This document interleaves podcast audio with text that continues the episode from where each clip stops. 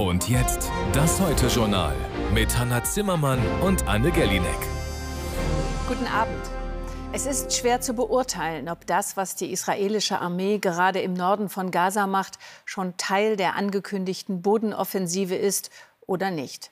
Offenbar sind erste militärische Spähtrupps der Israelis in Gaza unterwegs. Am Abend kam die Meldung, dass diese Leichen von verschleppten Geiseln entdeckt haben. Gleichzeitig versuchen sich Zehntausende von palästinensischen Bewohnern aus dem Norden des Gazastreifens in den Süden zu retten, während die Hamas-Funktionäre sich in ihren unterirdischen Bunkern verkriechen. Und Deutschland setzt nun doch die Luftwaffe ein, um in Israel gestrandete Bundesbürger zurückzuholen. Luc Walpott berichtet aus Tel Aviv. Khan Yunis im südlichen Gazastreifen. Sie haben die Flucht aus Gaza-Stadt geschafft, erschöpft in banger Erwartung dessen, was noch auf sie zukommt. Beri an der Grenze zu Gaza, er entscheidet, wann Israels Armee vorrücken wird. Regierungschef Netanyahu beim Truppenbesuch in dem Kibbutz, in dem Hamas-Terroristen Dutzende Zivilisten brutal ermordeten und verschleppten. Seine Truppen sind bereit, der Aufmarsch abgeschlossen. In the south wir stehen im Süden, Norden, im Zentrum, rund um Gaza, vorbereitet für jeden Auftrag, den wir erhalten. Zu den Aufträgen gehören anhaltende Luftangriffe auf Hamas-Ziele. In Khan Yunis wurde heute ein dreistöckiges Gebäude zerstört. Hilflosigkeit und Entsetzen bei den Menschen. Wir hörten im Schlaf eine gewaltige Explosion. Unser Haus wurde nur am Rande getroffen, aber das Nebenhaus komplett ausgebombt. Unter den Trümmern liegen doch Opfer. Und es ist erst der Anfang der Vergeltung, das hat Israels Regierungschef angekündigt. Die Frist für die Bewohner, sich in den Süden zu begeben, ist am Nachmittag abgelaufen, Zehntausende auf der Flucht. Es gibt kaum Unterkünfte, Lebensmittel oder Strom. Erinnerungen werden wach an die Nakba, die Katastrophe der Vertreibung im Krieg von 1948. Das war unglaublich schwierig. Man kann sich das nicht vorstellen. Wir mussten zu Fuß, es gab kein Auto mehr, überall Raketen. Die Kinder sind müde, wir haben keine Windeln, kein Essen, kein Wasser, keine Toiletten. Es ist sehr schwer. Die Vereinten Nationen fordern dringend die Einrichtung eines humanitären Korridors. Darüber beriet Außenministerin Baerbock in Kairo mit ihrem ägyptischen Kollegen Shukri. Zugleich appellierte sie noch einmal an die Hamas, die Geiseln, darunter acht Deutsche, freizulassen. In Ägypten werden bereits Hilfslieferungen für die notleidenden Palästinenser vorbereitet. Die Grenze bleibt aber vorerst geschlossen. Gaza gehöre den Palästinensern, so die offizielle Begründung. Ein anderer Grund dürfte Kairos Furcht davor sein, dass einsickernde Hamas-Terroristen auch Ägypten destabilisieren könnten. Wenig Hoffnung also für die Menschen in Gaza. Der Mann, der das alles zu verantworten hat, Hamas-Chef Haniyeh, meldet sich unterdessen aus dem sicheren Exil mit schwülstigen Durchhalteparolen. Ich begrüße Ägyptens Haltung. Auch wir wollen unsere Heimat nicht verlassen, wir bleiben in Gaza. Mit wir meint er weniger sich selbst als die Menschen, die für Hamas, so scheint es, nur ein Faustpfand im fanatischen Terrorkampf sind.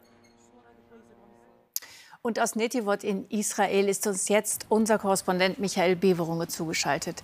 Guten Abend, Michael. Sie waren heute an der Grenze zum Gazastreifen. Was konnten Sie dort beobachten? Wie unmittelbar steht eine israelische Bodenoffensive bevor? Wir waren heute Nachmittag in Kfar Asa. Das ist so nah am Gazastreifen, wie man dem Moment als Zivilist kommen kann. Dort, wo vor genau einer Woche besonders viele Israelis ermordet wurden, als Geisel verschleppt wurden, haben inzwischen Soldaten Stellung bezogen. Von dort patrouillieren sie in diesem Niemandsland vor dem Gazastreifen und versuchen weitere Infiltrationen zu verhindern. Es gab auch Kommandoaktionen, offenbar erste Aufklärungsversuche im Gebiet direkt am Zaun in Gaza. Und der Generalstab hat erklärt, das Land sei bereit zu einer großen Offensive zur Luft, zu Wasser und an Land. Das Einzige, was dieser Offensive am Boden offenbar noch entgegensteht, ist die Frage der Evakuierung. Die kommt eben nicht voran. Und das liegt nicht zuletzt auch an der Hamas, die versucht, diese Evakuierung mit Falschinformationen und offenbar mit konkreten Straßenblockaden zu verhindern. Also eines ist klar, Israel wird bei seiner Bodenoffensive nicht auf ein menschenleeres Gaza City treffen, sondern zwischen den Hamas-Kämpfern auch auf viele, sehr viele Zivilisten. Ja, genau. Wie, wie, schwierig wird diese Offensive werden gegen eine Terrororganisation wie die Hamas, der die zivilen Opfer ja egal sind? Das wird außerordentlich heikel, ein Balanceakt. Äh, von dem Israel eigentlich nur auf eine Seite kippen kann und verlieren kann. Denn die Hamas wird auf jeden Fall äh, quasi eine ganze Stadt als menschlichen Schutzschild benutzen und militärisch kann man, wenn man da vorgeht, eigentlich dann letztendlich keine Rücksicht auf die Be Zivilbevölkerung nehmen. Israel kann nur hoffen, dass bei Beginn der Kämpfe und ich gehe davon aus, dass der Bodenoffensive noch einmal ein intensives Bombardement von Gaza City vorausgehen wird. Israel kann nur hoffen, dass äh, bei Beginn der wirklichen Offensive noch einmal wirklich viele Menschen die Stadt verlassen werden. Danke, Michael, auch heute Abend aus Israel. Vielen Dank dorthin. Nur eine Autostunde von Gaza entfernt liegt das Westjordanland. Ein zweites Gebiet, in dem fast drei Millionen Palästinenser leben, aber auch mindestens eine halbe Million israelischer Siedler. Zwischen diesen beiden Gruppen kam es in den letzten Monaten zu immer heftigeren Zusammenstößen. Und von dort im Westjordanland in Ramallah ist uns jetzt unsere Korrespondentin Katrin Eigendorf zugeschaltet. Katrin, wie ist die Stimmung dort? Wie schauen die Palästinenser im Westjordanland auf den Terror der Hamas und die Lage in Gaza? Ja, ich habe heute hier den ganzen Tag mit Menschen gesprochen und es ist eine Mischung aus Wut und großer Sorge, die ich hier erlebt habe und auch Hilflosigkeit. Unglaublich viele Menschen hier haben Verwandte, haben Familie, aber auch Freunde in Gaza. Manche kommen selbst aus Gaza und sind hierhin umgesiedelt, weil ihnen die Situation zu angespannt war, vor Jahren schon. Und sie sind praktisch den ganzen Tag über soziale Medien, aber auch über Handy, soweit das möglich ist, mit den Menschen dort verbunden, verfolgen, was passiert. Ich habe heute mit einer Frauenaktivistin gesprochen, die im Kontakt ist mit sehr vielen Frauen im Gazastreifen, die aber auch selber ihre ganze Familie, zwei Schwestern, ihre Eltern dort hat. Und sie sagt, sie sei total hilflos und sie könne das gar nicht mehr mit ansehen. Sie hätte den ganzen Tag gestern geweint. Viele Menschen sagen uns, dass sie gar nicht in der Lage seien, über das zu reden mit uns, weil sie einfach die Tränen gar nicht zurückhalten können. Die Perspektive hier auf das, was geschehen ist, ist allerdings eine ganz andere.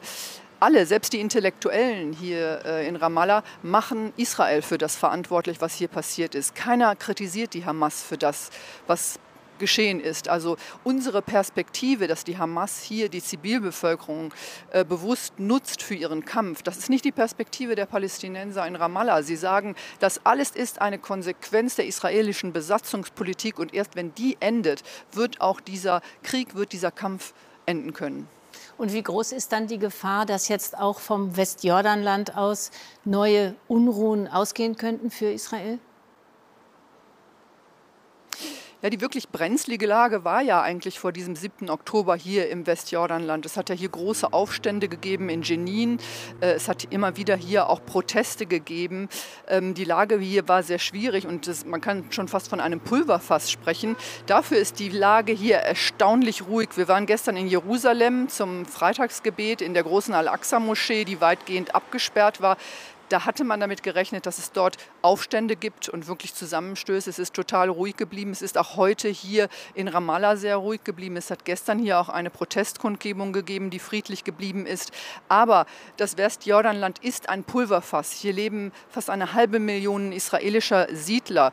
Die Menschen können sich hier nicht frei bewegen. Die großen Checkpoints sind geschlossen. Die Menschen können hier auch teilweise gar nicht mehr raus. Und hier kann jederzeit der Funke überspringen. Es wird morgen hier auch eine große Demonstration geben vor äh, der deutschen Vertretung in Ramallah, weil die Menschen hier sagen, die Deutschen machen eine völlig falsche Politik. Sie sehen uns Palästinenser nicht, sondern sie stehen nur an Israels Seite. Und das wird hier sehr kritisch gesehen. Und weil die äh, Palästinenser wollen hier dagegen protestieren, ich vermag das nicht äh, einzuschätzen. Im Moment sieht es so aus, als ob es ruhig bleiben wird, aber ich glaube, da kann man auf Dauer nicht drauf bauen. Danke, Katrin, für diese Eindrücke aus Ramallah. Katrin Eigendorf war das aus dem Westjordanland. Und hier geht es weiter mit den Nachrichten und Hanna Zimmermann. Und die beginnen mit dem Krieg in der Ukraine, der ja durch den Israel-Konflikt etwas aus dem Fokus geraten ist. Die Ukraine hat erneut massive russische Angriffe auf die Stadt Avdiivka im Osten des Landes gemeldet. Russland soll zusätzliche Kräfte in dem Gebiet um die Industriestadt zusammengezogen haben. Kiew sieht die Stadt in der Region Donetsk als strategisch wichtig an. Bereits seit mehreren Tagen versucht das russische Militär, den Ort einzukesseln und vom Nachschub abzuschneiden. Nach der tödlichen Messerattacke eines mutmaßlichen Islamisten an einer Schule in Nordfrankreich hat die französische Regierung angekündigt, landesweit bis zu 7000 Soldaten zu mobilisieren. Gestern war bereits die höchste Terrorwarnstufe ausgerufen worden. Heute wurde dann wegen einer Bombendrohung der Louvre in Paris geräumt und geschlossen. Gleiches gilt für das Schloss Versailles. In Australien ist ein Referendum, mit dem der indigenen Bevölkerung mehr politisches Mitspracherecht eingeräumt werden sollte, klar gescheitert. Konkret ging es um die Bildung eines indigenen Gremiums, das das Parlament bei Themen beraten sollte, die die Ureinwohner direkt betreffen. Dazu wäre eine Verfassungsänderung nötig gewesen. In die Debatte um die deutschen Asylregeln ist Bewegung gekommen, und zwar in Richtung Verschärfung. 16 Länderchefs und Chefinnen, der Bundeskanzler und CDU-Oppositionsführer Merz waren sich gestern einig, dass die Zahlen der ankommenden Flüchtlinge verringert werden müssen. Olaf Scholz hat da allerdings noch ein kleines Problem. Der grüne Koalitionspartner nämlich wehrt sich gegen härtere Abschieberegeln und Sachleistungen statt Bargeld. Alle Grünen? Nein. Auch hier dreht sich die Stimmung wie Jan-Frederik Fischer und Eva Schiller auf dem Landesparteitag der Grünen in Baden-Württemberg beobachtet haben. Bloß nicht zu grün wirken, wenn die Blasmusik spielt. Termine auf dem Land sind für die grünen Abgeordnete Nesche Erikli zunehmend ein Spießrutenlauf. Sie ist eine der Stimmenköniginnen von Baden-Württembergs Grünen. Sehr gut. Dann essen wir jetzt mal Ochsenfetzen. Ja. Aber seit das Thema Migration den Diskurs dominiert, ist Grün gerade auf dem Land zum Reizwort geworden. Meiner Meinung nach brauchen die Grünen sich nicht wundern, wenn die Umfragewerte runtergehen. Wir werden nicht alle aufnehmen können, die, die zu uns kommen wollen. Wenn ich, wie gesagt, in die nächsten 10, 20 Jahre denke, wird das nicht möglich sein. Gegen diesen Stimmungsumschwung ist im Moment nicht anzukommen, heißt für Nesche Erikli mitschwenken. Die Mehrheit möchte, dass die Migration begrenzt wird und wir müssen da als Regierungspartei in Baden-Württemberg schauen, dass wir auch den Ansprüchen der Menschen gerecht werden und äh, das hat nichts damit zu tun, dass ähm, man immer andere Politik wollte oder äh, irgendwas aufgibt. So sieht das auch der grün-konservative Ministerpräsident. Was die Asylpolitik angeht, hat er gerade die CDU-Linie übernommen, muss das nur noch seinen Parteimitgliedern verklickern. Kretschmann versucht sich als Vorreiter für eine schärfere grüne Flüchtlingspolitik. Wenn wir im Namen der Humanität die Aufnahmebereitschaft der Gesellschaft auf Dauer massiv überfordern, dann werden wir die Akzeptanz der Bürgerinnen und Bürger verlieren. Die aktuelle Krise hat die Wucht, unser demokratisches Gemeinwesen zu erschüttern.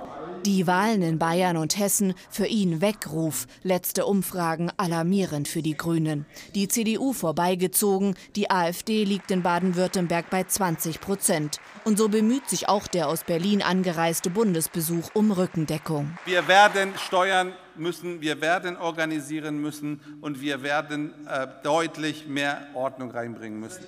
Grenzkontrollen, konsequenter Abschieben, Bezahlkarte für Geflüchtete, bislang No-Gos für viele Grüne. Ich stehe kritisch dazu. Ich denke, wir müssen einfach auf unsere Werte achten. Von der Parteispitze fordere ich, dass sie da den Kurs korrigiert und wir als Grüne weiter zu unserer DNA stehen, die heißt, wir sind für eine menschliche Asylpolitik. Da ist Widerspruch vor allem von Jungen, aber die Mehrheit steht wie Nesche Erikli hinter Kretschmanns Kurs, weil seine machtbewussten Grünen eines fürchten, dass das Thema Migration sie in die Nische zurückkatapultiert. Und jetzt die Lottozahlen an diesem Samstag. Die lauten 8, 10, 22, 29, 31, 35, Superzahl 7. Alle Angaben wie immer ohne Gewähr. Fehlen noch die wechselhaften Wetteraussichten. Bei einem Mix aus Sonne und zahlreichen Wolken gibt es morgen im Norden und Südosten auch Schauer und Gewitter. Es weht ein lebhafter, an der Küste auch stürmischer Wind. Die Temperatur erreicht 7 bis 15 Grad. In den nächsten Tagen gibt es wieder mehr Sonne und nur wenige Schauer im Norden. Mit 8 bis 15 Grad bleibt es aber deutlich kühler als zuletzt. Und das war's für uns heute. Morgen sind wir wieder für Sie da und dann wird sich auch Christian Sievers live aus Tel Aviv melden. Und immer auf dem Laufenden bleiben Sie online bei ZDF heute. Wir wünschen Ihnen noch einen schönen Abend. Tschüss.